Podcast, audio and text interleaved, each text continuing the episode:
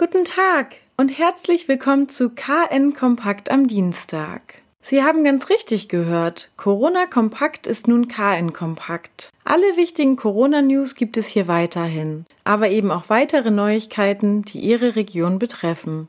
Heute Morgen ist die lang angekündigte Corona-Warn-App der Bundesregierung zum Download bereitgestellt worden. Diese App kann messen, ob sich Handynutzer über eine längere Zeit näher als etwa zwei Meter gekommen sind.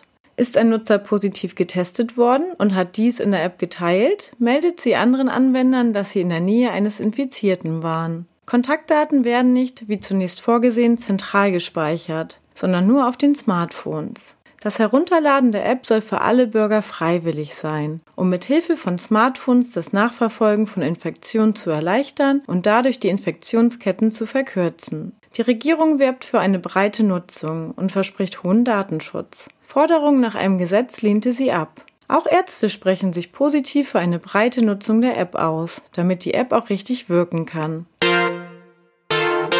Es ist der zweite Fall innerhalb kürzester Zeit.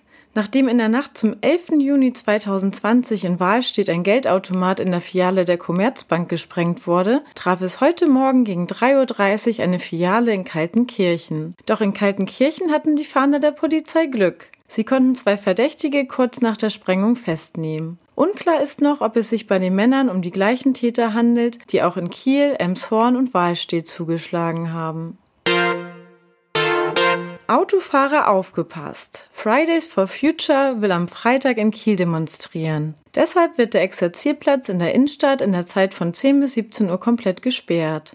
Rund 150 Teilnehmer werden bei der Fahrraddemonstration erwartet, die auf dem Exerzierplatz startet, über die B76 in Kiel führt und am Startpunkt wieder endet. Weitere Neuigkeiten aus Kiel, Schleswig-Holstein und der Welt finden Sie jederzeit unter kn-online.de.